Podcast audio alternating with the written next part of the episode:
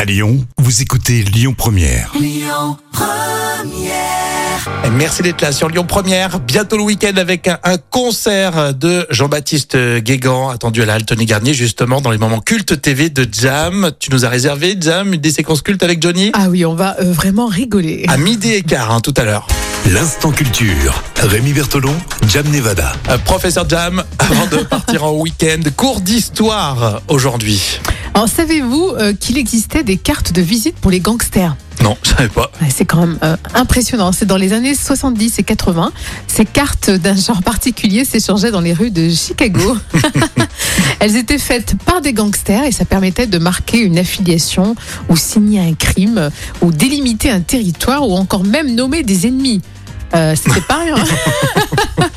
Il faut noter qu'il n'y avait pas que des cartes de visite. hein. Euh, Il y avait aussi des tatouages divers euh, chez les membres de, de ces gangs. Donc c'est euh, vraiment impressionnant d'avoir ça. Mais ouais. Alors j'avais entendu dans le sud de la France, notamment autour de Marseille, où euh, pour dealer, euh, on, on- on mettait en- en place des systèmes de, de cartes de fidélité. Et là, c'est des cartes Mais là, euh, de euh, visite. et carrément. Mais en plus, pour signer un crime Ouais, c'est quand même fou. dans les années 70-80. non mais c'est clair. Euh, Tu mets une petite carte. Remarque, ça fait Ouais. classe.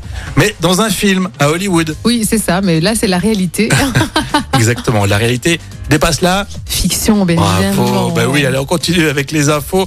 Euh, avant de partir en week-end, c'est Amaury qui sera avec nous euh, tout à l'heure euh, sur Lyon Première. Écoutez votre radio Lyon Première en direct sur l'application Lyon Première, lyonpremière.fr et bien sûr à Lyon sur 90.2 FM et en DAB+.